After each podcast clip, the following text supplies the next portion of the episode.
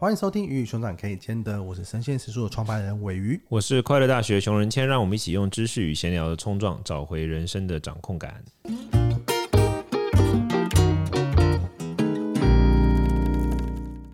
今天这一集呢，我们来聊一个话题，叫做“不喜欢以前的朋友有错吗？” 你干嘛深吸一口气？不是我，因为我就觉得这一题，我们刚刚在讨论的时候，就觉得这一题其实没什么好聊的，对不对？好像有这种感觉。我们对我们两个来说，好像就这样啊，那这有什么好聊的呢？废话可，但有可能说，因为我们就渐渐老去了。对我，我觉得这个对，好，应该应该。其实我们对人际关系的负担、心理压力没有那么大。你是说我们都是叽歪人吗？就人家管什么，就是我们我们我们可能有社交障碍，人家到底真心想什么，不知道。我觉得有一种，我我觉得可能不是，我觉得有一种是，有的人呢、啊，他是他反而是很在意陌生人的想法，但是身边亲近的人，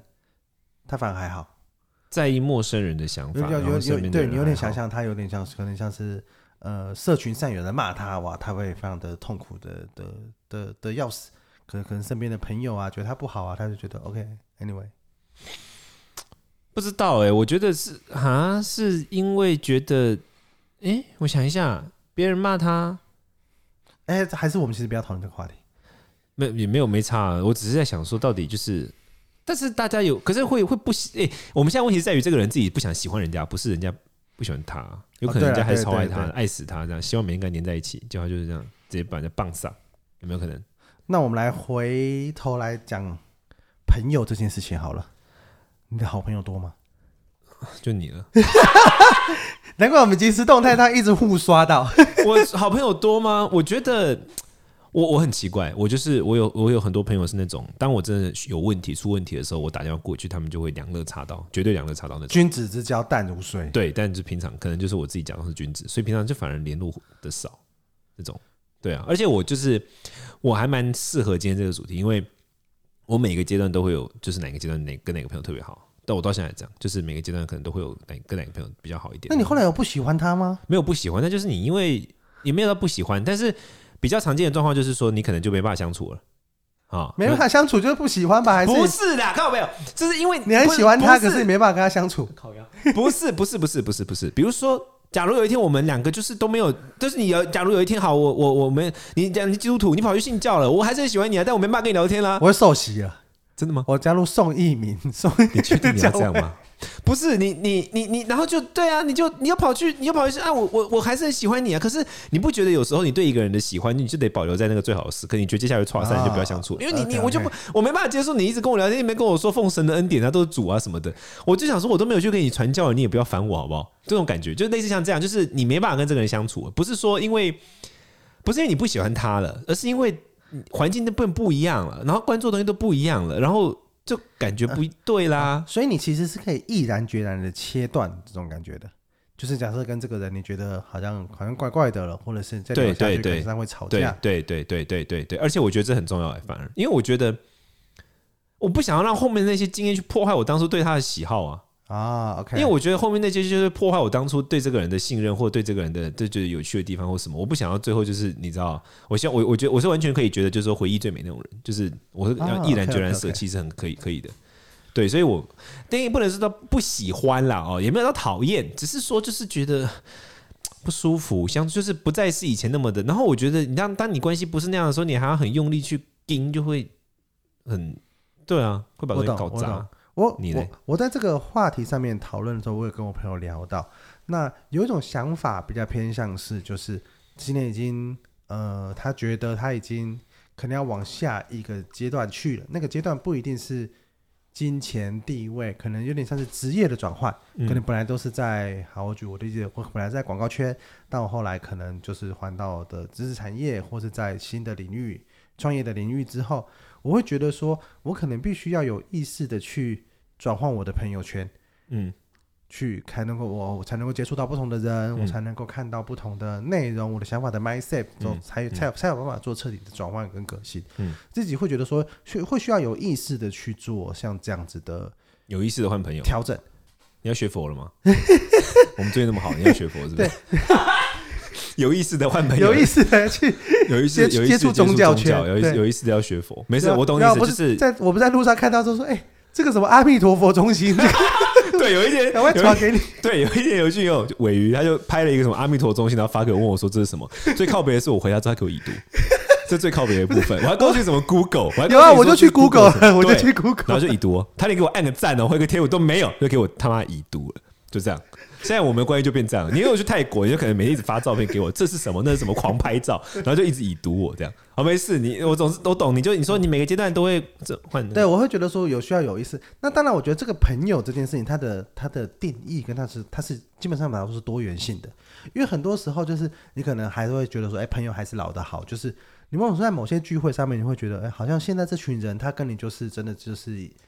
一些日常生活的一些闲聊，或者他跟你过去有一些故事，你们可以聊一些共同朋友过去的话题，这些回忆，他可能跟利益，可能跟你现在工作上的这些东西不一定有牵扯跟纠葛。嗯，像这样的聚会，你反而是轻松的。嗯，我自己做我自己觉得，所以我觉得把身边的朋友，他本来就会有不同的。类型跟、嗯、跟状态，对对，跟跟你可能跟他们相处的方式，你们聊的话题这些东西，我觉得你把这些东西区分清楚，你可能就不会有那么多的压力，说，哎，他是以前的朋友，我就不要理他了，或者是怎么样。嗯、我自己感觉起来是这样。但我觉得大家本来就不会是觉得说他是以前的朋友，所以我不要，而是应该是就是你真的跟这个人越渐行渐远啊。而且不知道，我反而跟你想法有点不一样，因为我会觉得说，我平常都已经为了工作，然后我要去。可有时候可能要跟我自己不喜欢的机外人相处，我私下的时间总可以跟我跟我三观相同的人相处吧。然后就是当我私下的时间，我想要跟我三观相同接近的人相处，那三观怎么养成的？三观势必受到环境啊各方面的影响，对吗？然后这个环境真的差太远啦。我们曾经可能一起读过读过书，或者一起在哪个地方，像像我自己，好，我我因为我没有在台湾读书嘛，我很很早就离开了嘛。然后我第一次有像类似的经验，就是我我那时候服役嘛，就是我有我有服役嘛。那服役的时候。我的同梯的那些朋友们，我们都有加脸书啊或什么的，但是慢慢慢慢你就越来越不会看到他们了，因为演算法嘛，因为你们这生活越越越隔越远嘛，当然，然后等有一天你就看没，有时候就看到他们的时候，就会觉得这谁啊，就会有那种感觉。但服役的时候是有很好的情感的，对，绝对是这样。但是那时候就觉得这谁啊？那有有没有那些时刻你会觉得说，哦，好像就是对你，你也会想跟他们说点什么？可是你一点你点开他的照片，哎，你看到他那个照片，然后。不知道要聊什么你，你点开留言，你可本来可能想留言的，你点开留言的时候，全都是一些他的朋友，而且留的话就是完全不是你的话题，你就突然就关掉了。你懂我那个意思？嗯、对我，我觉得这种时刻蛮常发生的、啊，就是因为真的就改变，那就觉得说我我私生活真的不想，就是工作上我还要已经要面对一堆，就是我不一定要面不想面对的人了，因为各种原因。好，我私生活总不用吧？这种感觉，我这种感觉蛮强烈的。我觉得，我觉得确实是在关系上真的是不一定需要勉强了。对啊，因为很多时候的你的勉强，我觉得对方也感觉得出来，尤其是在聚会里面，哦、对聚会喝点酒啦，喝点酒就轻松了。哦、对，我觉得某种程度来说，为什么呃很多人是喜欢喝酒的场合的程度在这里？因为不喝酒太尴尬。对对，因为酒某种程度来说，它会带某种保护色。就是你在那个酒精的催化底下，人是很容易更容易放松的，可以直接对骂你，骂对方是笨蛋，对，或是或是更容易跟对方掏心掏肺啊，或是很像场面就很容易热络起来。呀呀呀呀！对，我我很认同。所以就是，但因为我们因为我们刚才聊这个的时候，就原本就有预想说，那到底哪哪些朋友，哪些人会有这样的问题？我我觉得随着年岁渐长，这有一个关键，就是说，我觉得随着年岁渐长，这个问题就不再是问题。对，因为因为你朋友就变少了，本来就变少，而且像像我前前两天工作，然后我跟一个八十几岁的长辈见面嘛，然后他就跟我讲，他在跟我说什么，你知道吗？他讲的话题我真的完全没办法接，就是真的是真，除非我要跟他聊宗教，不然我没办法接。他就说他现在的朋友一个一个，就是他就是不停的参加朋友的告别式。What？我知道怎么接他话，就是他就一直讲这样。就我我的意思是说，随着年岁渐长，你遇到的状况会越来越 tough，就越来越越越越来越，你跟朋友之间的关系不但。不但已经不是喜不喜欢的问题，而是你们两个可能不一定不一定是同时在呼吸同一种空气的问题，就是他的问题已经变得不一样了。可是来到比较小的时候，甚至于可能是刚刚出社会啊，第一份工作，然后原本很密切的那些好朋友们，然后突然你再也不再跟他们密切互动，那个时候，我我我觉得的确是很 suffer 吧，或者说很很困惑的，就是那怎么办啊？或者说。因为你刚刚讲到一个点，我觉得蛮有意思，就是说，你说年纪轻的时候，可能还是有很多的理想性，是不是？还是有很多的，就是想象中想要怎么样？对，我觉得某种程度来说，在你年纪我不要讲年纪轻，好像我现在很老一样。就是当你当你还对你的生活、对你的人自己有一个理想的状态的时候，你这样讲就是你现在没理想。我刚刚早就讲过 还是有，还是有。对，但但是那个理想状态越大、越远、越宏伟的时候，你就觉得说，哎、欸，你可能我生活一定要非常的多彩多姿。朋友五湖四海到世界各地去，理想状态它本来就是需要一点勉强才能够达到的嘛。对，你所以我觉得这是还在不切实际的时候啦，就是有比较理想、比较比较比较风花雪月的时候。对，所以这些人情就会困住你。对对对，对，你就觉得说，我好像每个每一个人都要维系，每个状态我都要让他顾全的非常的完美。对，就这些东西它就会困扰你。对，那。当然，还有另外一个状态是，就是当你的眼前的选择没有那么多的时候，对，因为当你更年轻，你是学生的时候，你可能眼前的选择就是考试，对，我就只有把考试考好这个路线，我甚至连我不参加会考、不参加联考这种状态的选择都没有的时候，嗯，那考不好就是差赛，对。对，那所以在这个状态底下，你眼前的选择没有这么多，你没有看到更多的可能性的时候，嗯嗯，那自然而然你会觉得说，哎，我好像。跟现在这个朋友，我跟他断了联系。虽然我没有那么喜欢他，可是我跟他断了联系之后，他会不会骂我？他会不会不开心？他会不会怎么样？可是实际上你，你你不需要把那个人的情绪跟他的状态绑在你身上。对对啊，你你自己，你就你就在交新的朋友，或者你真的跟你舒服的人相处，这样才是一个好的。因为因为很多时候啊，我觉得朋友有的时候。他他跟家人的状态也也也会有点像，嗯、就是那个牵连到很深，或他羁绊到很深的时候，哇！你刚刚讲两肋插刀的状况，就是很多人会觉得说，哎，我是不是要为他无限制的付出，哦、我才是有义气，我才是一个好的朋友，对。我才是一个好的亲人，我才是一个好的怎么样？可是实际上，我觉得这些东西，它都都是本身是你自己给你自己的枷锁，或者是整个社会风气给你的。给你的枷锁，实际上每一个人他就是一个分开的、不同的的的的个人，对，独立自主的个人，对，为自己的人生负责，为自己的状态负责。我觉得这件事情才是我自己觉得比较健康的状态。你刚刚讲到说那个，就是越年轻的时候眼界越小，这个比较眼界相对没那么大，这个事我有一个很深刻的一个体，一个一个一个不算故事啊，就是我之前发生过一个事，就是我我我十二岁的时候去印度读书嘛，大家都知道。然后我去印度读书的时候，我那时候有很多，就是我原本在台湾。我是那时候是僧侣嘛，所以我的很多同门师兄弟，他们就还是继续在台湾，就是过生活这样子，继续继续在台湾学习这样。然后我有一个那时候我最要好最要好的一个师兄，都大我一岁。然后我师兄那个时候就是我我记得那时候他好像是要好像国中要考高中，我记得是这样。然后那一年我印象很深刻，因为我去印度读书的时候，我等于就是放弃了台湾所有的学历啊，所有的所有的学习条件啊等等。那我我在，然后但当然当然我都是在印度嘛，然后在印度不但虽然你可能觉得印度穷乡穷乡僻壤没有错啦，我待在是一个相对穷乡僻壤的地方，但是我们那边有非常非常多的各种的人种啊，然后老外啊各种。哎、欸，比方说印度的人在戏骨是很厉害的，好不好？啊，对，你就懂，反正就是反正就是很 multiple，很多元的一个地方这样子。所以我，我我可能那时候眼界比较大，然后我印象非常深刻，就是那有一次就是我那时候我刚好回台湾的时候，然后我师兄那时候在考，他那时候好像是国中考高中，那个叫什么？那叫什么？是职考还是什么？那什么考？我我不确定那个时候是指考、会考、学测还是什么，反正就某个考，对不对？对。然后他那个分数就没有那么的理想，但其实也没有到很不理想。他所谓的不理想，就大概就是第一志愿没上，上了第二志愿，类似像这样。但因为我师兄功课很好，然后那时候我印象很深刻，就是我们在等那个放榜，我就陪他嘛，我就回台湾，刚好我回台湾，然后刚好回到那个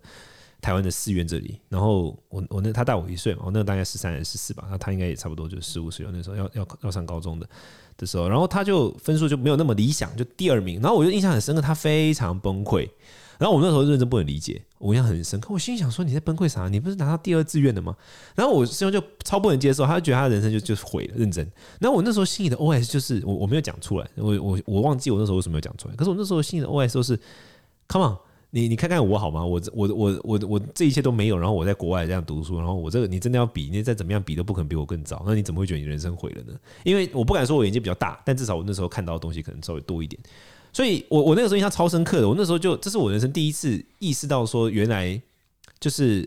你看到世界的多寡，真的会影响你的世界观。那那那是我很深刻的一个一个经验。所以回过头来，其实你可以想一想，就是说我我觉得现在任何这种纠结的人。都可以想一想一个问题，就是你过去一定有某些时刻、某些问题对你来说，那个对你那个时候你来说也是纠结到不行。但现在你回过头去看，那个东西已经过去了，而且你现在回过头去看的时候，你就会发现，哦，其实那真的还好。所以同样的，你你现在回过，现在你当下遇到这个纠结，比如说，嗯，你要换了一个生活圈，或者说你旧有的朋友们不联络你了，你要那巴拉巴拉，这诸如此类的事情的时候，其实你也没有什么需要那么强烈纠结的，因为你当然这个是听起来像干话，但是这是人生，你慢慢走下去，你就会发现这个东西真的还好，就是它不会真的这么强烈的影响你，而且更重要的事情是，人生决定权是在自己手上，你你完全可以有权，而且有能力去决定自己要过怎么样的生活，对不对？我自己感觉这件事情有点像是之前有一句话说，你身边的五个人的平均收入就会是你的收入，就是有有有在流流传像这样子的一个真假在在在在商业上，所以所以我就我自己觉得这件事情，它除了是这种收入的状态以外，有个很多时候是你刚讲的眼界，刚刚讲的价值观这种东西，就你身边最靠近的这群人，他其实他是非常强烈的影响你的。我要去郭台铭家打扫。因为那是你要，你是要跟他很很很很很 close、很亲近的，像这样子的的的的人，我觉得不只是收入，我觉得更多是眼界，更多是价值观。对，那这些东西价值观，它就是好。我举个例子，假设你今天你就是到一个金融圈里面工作，那金融圈他可能每天就是在攀比这些数字啊、营收啊，或者是可能下班了就是要去呃。去 bar 或者是你一定要留学啊什么的，就是这些东西它，它它某种程度它就形成一种价值观。是，那你今天去广告圈啊，可能广告圈的它又是形成一种价值观。你今天去拍影片的，你今天去。呃，便当店打工的，你今天在加油站打工的，就是这些东西，它某种程度它都会形成某种的价值观的聚落。对对，那这些聚落它就是一个一个一个一个，当你深入其中的时候，你不会怀疑这一切，嗯，会觉得说啊啊就是这样啊，我身边的人就是都是这样的。但当你探头一看，哎、欸，另外一个聚落搞不好就是完全不一样，另外一个状态。对，那。我觉得让自己有办法跳脱这些这这些聚落，嗯，我觉得它是让你可以，我们不要讲进阶，好像很世俗，但是它又它会让你，我们刚刚讲最麻烦的就是你被你卡在你眼前的状态，你觉得就只能这样嘛？我们过往蛮多 podcast 都在讲，就是你觉得眼前只有一个选择，那通常都是一种卡死的、被禁锢的状态。对，对，那你要跳脱这个状态的话。你就是要去看看不同的价值观聚落，他们到底看东西是什么？哎、欸，搞不好这个东西更适合你，那你就往那边去。那你一定要在往那边去的路上，你势必要跟本来的东西做一点切割或是分离。对，因为他没办法，要不然你继续留在那边，你会超级痛苦。嗯啊，你你你你已经是新的，你已经是新的价值观跟新的想法，然后你已经觉得说。哦，钱没有那么重要，名牌包没有那么重要，更好的是适合你自己的包。假设你自己的想法是这样，嗯、那你在那边，然后大家在那边讨论，哎、欸，这一季又出了什么什么新的名牌包，我要去买什么的时候，嗯、那势必在其中你是痛苦的。所以就是一种成长痛啊，讲白了，就是说你会经历各成长过程中会经历各种成长痛，然后成长痛很正常，它是成长的一种表现，所以。当然，就是讲讲的极端一点，你知道那种励志老师就会说，这是代表你的人生在大飞扬，你就已经抛弃了过去的那些 loser，所以大家可能会很很很像这样，但也不不是这个路线。但我的意思是我我认同你的观点，就是说，其实其实很多时候是是是，就是说你在这个过程中，你其实是在怎么说呢？就是你你其实是在成长，你其实是在转变，而它是一个很正常的过程。那当然，你可能是因为第一次或第二次接触到的时候会比较。比较比较差，就是你知道可能会有一点，因为成长痛第一次面对嘛，不是那么熟悉。但慢慢慢慢，你就会越来越习惯，就是哦，这是一个正常的一环。那我就是会这样成长，那我就会这样改变。我觉得这个是随着年岁渐长之后，就是会变得更好的，会变得说不再是像原本原本那样的不习惯或者是不舒服的，对不对？对啊，而且很多时候是当你可能你已经换一种新的思维模式了，你跳脱那个状态，你再回去看的时候，你这样会觉得说，哎，怎么他们还停留在那里？对，这种这种一定会产生某种程度上的厌恶，或者某种程度上觉得说，哎，怎么他们不思长进？就是肯肯定会有人会会会会会有这样的想法的产生嘛。但其实可能可能实际上来说，就是他们就是还没有离开他们的那个价值观对的聚落。对，对我自己觉得说，可能更可能更好，或者更去看到，其实价值观它并没有高低之分。他只有你，你喜不喜欢，嗯、你现在适不适合，对对对，所以当然，当你产生这种厌恶的情绪的时候，我我觉得，我觉得你也可以，你也你也可以想象说，哎，是不是就是其实，好啊，那那他那他们要他们要待在那那一边，我觉得也 OK，但我现在就已经不是这样子的状态了。对对，那这个东西的他又可以抽离成说，哎，还是可以跟他们相处吗？就是他是不是里面还是有讲笑话，你觉得很好笑的人，你还是可以跟他喝喝酒啊，或者跟他吃吃饭啊，像这样子的的的状态，你不一定要去牵扯。那些那那那些他们的那样子状态的价值观的一些缴获，对，所以我觉得某种程度来说，我就回到我自己我自己的想法，他比较像是他朋友，他其实是可以有各种的呃标签跟各种的状态，跟各种你觉得你适合跟他相处的方式。可能有的人他就是你刚刚讲的君子之交淡如水，嗯，你日常可能跟他不一定可以有各种话题闲聊，对，可是你需要他帮助的时候，他真的很愿意帮你，而且你们是真的可以有达成某种程度的目标，或做做好某种程度的事情的，像这样子也是一类的朋友。那有的就是他可能就是他跟你，你们你们日常算还蛮还还蛮常聊的，可是你们可能不一定能够工作上有合作。对，对他就是成为你心灵上的帮助跟跟跟跟支柱。那有的就是哎，他可以帮你回忆起你过往可能大学或是你在印度或是在哪里的某某一个时段，时对，嗯、那个时候你们有共同的话题，你们可以一聊就还就可以回到那个时候，跳脱你现在的状态。对，它是一个你的。虚拟实际，你跟你的元宇宙，对对对对对，友情元宇宙，对对对对对对，像是这样子的人，他也他也，所以我自己我自己会，你说把人分成不同样子相处的模式，我自己习惯是这样，有不同的种族，对，对你你的不同的价值观群里面有不同的群，OK，懂，我认同哎，就是你慢慢，但我有这是更进一步的啦，就是说一开始的时候，可能就第一关就是先突破，然后慢慢慢慢就会发现哦，OK，我可以去分类，我觉得可以分类，应该算是一个算是。更进一步的能力，对不对？你你认同吗？对我我我自己也觉得说，你也不要觉得说我好像朋友就只有一个样子，对，就是我要跟他好，我就是工作啊什么的，啪啪啪，全部都全部都绑在一起，对。你们牵手去上厕所，我是觉得不用。哦，这比喻蛮好的，挺好，挺好，大概是这样。那最后我们邀请大家，就是说，如果有什么问题，或者说你想让我们聊的主题的话，你可以帮我们留在我们的 Apple Podcast 里面，用五星留言的模式。那你留下五星留言，然后你所留的问题，或者是你需要我们讨论的主题，之后可能就会变成我们某一集的主题，甚至于任何的问题，我们都会放在一集 Q&A 里面来跟大家聊聊。大概是这样子。那么希望大家喜欢我们的节目，我们就下次听，拜拜。我是快乐大学的熊仁谦，我是陈倩实说的维语，拜，再见。